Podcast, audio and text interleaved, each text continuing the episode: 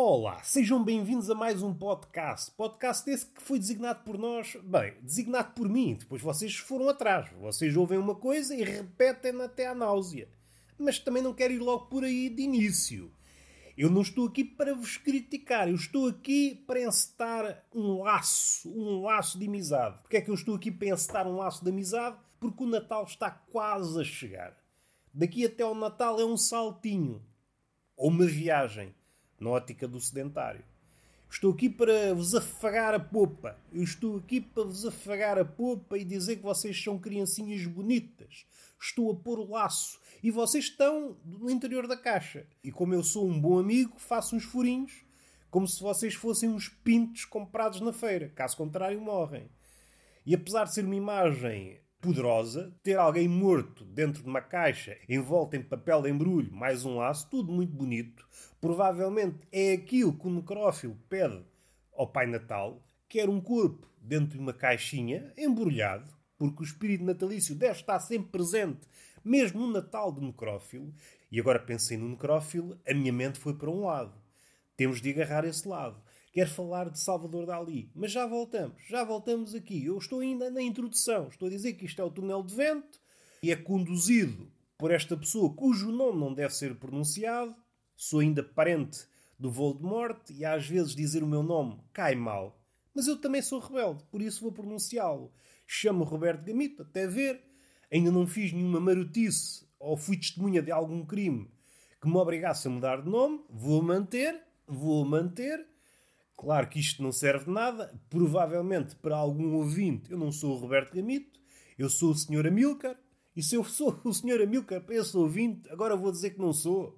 Vou criar uma tensão desnecessária. Epá, posso ser o Sr. Amilcar. O Sr. Amilcar que tem um podcast chamado Túnel de Vento. O senhor que é merceeiro, numa mercearia não há aquele fã do hipermercado. Há tempos mortos. O que há é tempos mortos. E entre dois clientes, o Sr. Amilcar grava um podcast. E há de chegar uma altura em que se apercebe que o podcast está a render mais que a mercearia. E entra aqui num dilema. Fecha a mercearia, dedico-me ao mundo dos podcasts? Este é o dilema do Sr. Amilcar. Mas caso desista da mercearia, que é um negócio que leva desde o início, desde o início da sua vida laboral, como é que decide o Sr. Amilcar? O que é que vocês acham que o Sr. Amilcar devia fazer? Continuar na mercearia e gravar o podcast? Ou dedicar-se à vida de podcaster. Eu não quero interferir. É uma questiúncula que eu lanço para vocês. Eu estava aqui ainda no início. Ah, já agora lembrei-me de outra coisa. Há dias estava eu numa conversa. Sabem quando vocês estão a explicar uma coisa, estão a falar de determinada coisa e a meio da descrição aborrecem-se. Ou porque aquele assunto vos enfada, ou porque percebem que a outra pessoa mais ou menos sabe para onde é que vocês vão. E vocês, em vez de dizerem etc, etc, dizem tá, tá, tá, tá, tá, tá, tá, tá. Ou então, às vezes, a simular uma conversa que vocês tiveram o que vocês querem passar é o registro de enfado, de monotonia. E tá, tá, tá, tá, tá, tá, e tá, tá, tá. A conversa em si não interessa. O que interessa é vocês demonstrarem o enfado que sentiram ao ouvir aquela conversa. E nessa altura, às vezes, há pessoas que metem o bedelho, dizem tá, tá, tá, tá. Então, mas isso é até algum sentido, a pessoa não falou. Na altura não tive resposta, mas hoje tenho. Porque eu sou assim, às vezes demoro. Demoro, tenho o meu tempo, rumino. E agora tenho a resposta adequada a essa abordagem. Meu amigo, vamos lá ver uma coisa. Por acaso até era amiga. Por acaso até era amiga. Tu achas estapafúrdio eu resumir uma conversa a tá, tá, tá, tá, tá, tá, tá, tá. Achas que, no teu entender, não faz jus à conversa? Achas disparatado, não te revês no tá, tá, tá, tá, tá, tá, tá, tá, tá? Sim, senhor. Então vamos lá ver uma coisa. Tu és a mesma que eu conheço, eu conheço, eu conheço. Quando há uma música brasileira que é tá tá tá tá tá tá tá tá tá tá tá, tu abanas a raba, como dizem os brasileiros atualmente. Então quer dizer que eu sou menos que um músico brasileiro para ti. E é aí que a pessoa cai em si, percebe que errou. Que errou. Então uma música brasileira diz tá, tá, tá, tá, tá, é a melhor coisa do mundo. Eu digo tá, tá, tá, tá, para resumir uma conversa enfadonha e sou logo mal da fita. É pá, estas pessoas não pensam um bocado tinha isto aqui acumulado. Só o que faltava agora não poder resumir uma conversa monótona a tá, tá, tá, tá, tá. Obrigam-me a sofrer novamente, a reconstituindo palavra a palavra a monotonia. Epá, não me obriguem a tanto, não me obriguem a tanto. Eu fui a vítima de uma conversa monótona, mas de forma resumida, o essencial, que é o tá, tá, tá, tá, tá, tá, tá, tá. No fim de contas foi o que eu ouvi, porque eu desliguei. E quando eu desligo, fico sempre na dúvida: será que eu sou um ser humano ou sou um robô? Porque há alturas, sobretudo em conversas chatas, que nós desligamos. Entramos em stand-by. Hum, isto não interessa. Dá vontade de dizer à pessoa: olha, uma mota, vamos esperar, vamos esperar que a mota passe. Ainda está a fazer barulho, é daquelas motas que fazem muito barulho, ok, parece que já está distante. Dá vontade de dizer à pessoa: quando voltares a dizer algo interessante, avisa-me. Estou desligado, vou pensar na minha vida. Podes continuar a falar as tuas merdas, sem interesse nenhum, mas quando tocares um tema interessante, avisa-me. Eu vou viajar mentalmente. É claro que é muito difícil dizer estas coisas. A conversa resvalaria logo para a zaragata. Então, só tu é que dizes coisas interessantes. Vamos respirar fundo. Vamos pegar no Dali e na necrofilia. Vocês sabiam que o senhor Salvador Dali, ou melhor, fazendo um prefácio, fala-se muito. Agora ando com esta boleta, fala-se muito. E normalmente o que vem a seguir ao fala-se muito é uma coisa que não se fala muito. Fala-se muito de artistas um pouco perversos.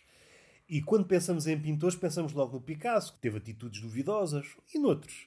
Mas raramente alguém se lembra do Salvador Dali. Ora, vamos lá ao Salvador Dali. Vamos ao Salvador Dali.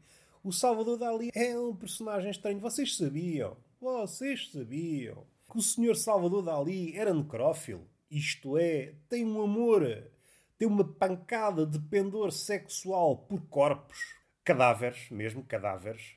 Uma panca por cadáveres. Se calhar é útil fazer a destrinça entre cadáver e defunto.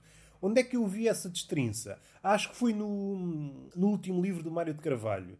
É um livro de crónicas assim mais de pendor biográfico. E há lá uma parte onde ele fala de uma ida à morgue em que lhe explicam a diferença entre cadáver e defunto. Cadáver é alguém. É um corpo anónimo, assim a traços gerais. E um defunto é alguém que merece ser chorado, alguém que veneramos de alguma forma, um corpo que está rodeado de flores.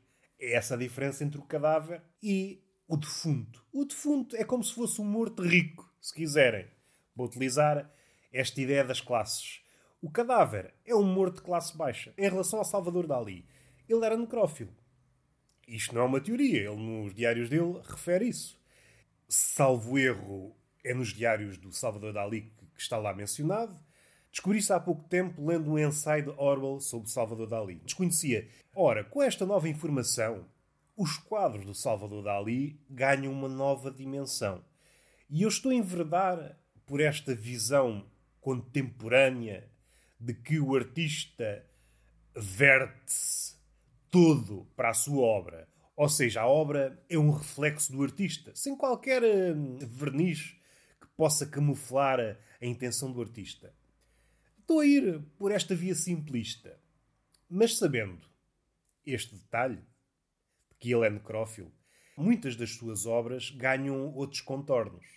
Aquilo que à primeira vista podíamos dizer, é pá, isto é arte surrealista, começa a ganhar um pendor mais realista. Afinal, aqueles corpos derretidos não estavam a ser derretidos pelo surrealismo. Foram derretidos pela morte. O que Dali fez foi pintar realisticamente aquilo que estava à sua frente. Os corpos em decomposição, derretidos. Vamos respirar fundo.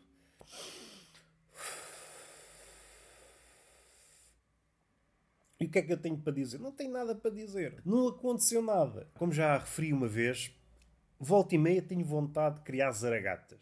Ou então de pagar gritos em pastelarias ou tabernas, gritando algo como: Epá, vocês têm de fazer merdas, que eu preciso de temas para o podcast. Não é só ficar aí à mesa com o smartphone. E isto, eu não quero ser uh, um velho do Restelo, mas neste caso o velho do Restelo tem toda a razão, porque o velho do Restelo tem a opinião mais marcante no que toca ao podcast e as novas tecnologias seja o podcaster, seja o escritor, aquele que está a acolher no mundo, no cotidiano, que pode ser na rua, pode ser numa taberna, pode ser numa pastelaria, coisas que andem ali a gravitar que possam ser usadas no seu ofício.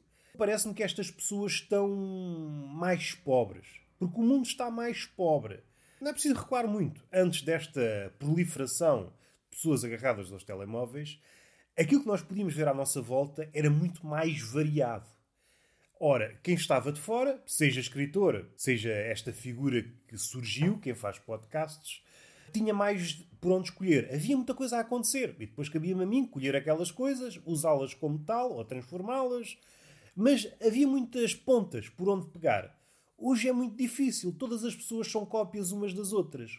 Pelo menos nos comportamentos. Eu já não vou dizer nos pensamentos, já não seria o primeiro a dizer isso, mas pelo menos nos comportamentos, todas as pessoas estão mais ou menos numa espécie de coreografia cabisbaixa, com os olhos, com o olhar para baixo, em direção ao smartphone. Se estiver um ambiente a meia luz, vemos a luz do smartphone a bater na fronha de cada pessoa e é aquilo. Pessoas a dedilhar ou fazer scroll no smartphone e fica difícil. Fica difícil extrair episódios para dissecar neste podcast. Até as crianças, que são férteis em episódios, hoje estão agarradas a qualquer aparelhozinho, a ver a YouTube. E houve aquele apagão, vá, aquele apagão de horas do Facebook, o Instagram e o WhatsApp. E eu fiquei a pensar, no dia que isso acontecer com o YouTube, os pais vão enlouquecer, porque habituaram as crianças a estar sempre vidradas no YouTube a ver bonecada. Bonecada atrás de bonecada e assim conseguem hipnotizar o puto. Para não chatear, o puto às vezes chateia muito. Isto pode ser útil para o pai, mas para quem está a colher episódios é triste, porque já não há tantas crianças a bater com a cabeça nas esquinas das mesas. As mesas até sentem saudades. No outro dia falei com uma mesa. Sim, que eu às vezes bebo a ponto de falar com mesas. E a mesa estava a confessar-me. Os tempos áureos conhecer crianças, de me darem cabeçadas nas esquinas, já passou. Hoje vivemos tempos muito tristes. É mais comum um adulto bater numa mesa porque está distraído, agarrado ao smartphone, do que uma criança. Uma criança está plantada numa cadeira a ver coisas. E parece-me contra a natura. O bichinho criança era um bicho rebelde que andava aos saltos, aos pontapés e à cabeçada. Era um bárbaro em miniatura, que podia ser parado, ao contrário dos bárbaros que pululam a história, estes bárbaros podem ser parados por uma chapada no rabo. Uma invasão mongol. E aparecia uma senhora que parava a invasão com chapadas no cu. Lá chapada no cu. E a invasão parava. E eu consegui perceber o lado da mesa. A mesa sente solitária. A mesa hoje, em vez de cabeças, de putos, é uma coisa muito mais terra. Hoje a mesa muitas vezes leva com peixotas e pipis nas quinas. As pessoas andam distraídas. Quando sabem, olha, picha na quina da mesa. E a mesa dispensa pipis e peixotas nas quinas. A mesa só está na pastelaria ou na taberna para trabalhar, para servir o seu propósito. Não é para andar a levar com pichas e pipis. Ponham-se no lugar da mesa. Vocês estão a trabalhar, numa secretária ou onde for, e de vez em quando vê uma picha bater-vos na cabeça. Acham isso bonito? Não é vida para ninguém. É preferível uma criança. É sempre fixe ver uma criança bater com a cabeça e cair. Sentimos-nos facilmente superiores. É algo que está a cair em desuso. E está o podcast feito. Hoje abordei apenas este lado da mesa. A mesa sente-se muito mais triste, sendo que a sua época de ouro já passou e a cabeça dos putos foi substituída por pichas e pipis de pessoas distraídas, agarradas ao smartphone. Vivemos numa época estranha. Se acham que isto é mentira, falem com as mesas. Primeiro apanhem uma bebedeira, porque é assim que se cria uma relação com a mesa. Não é de qualquer maneira. Sóbrios e começam a falar com a mesa, então, mas são malucos, embebedem-se e depois começam a conversar com a mesa. É assim que se faz. E está feito. Beijinho na boca e palmada pedagógica numa das nádegas.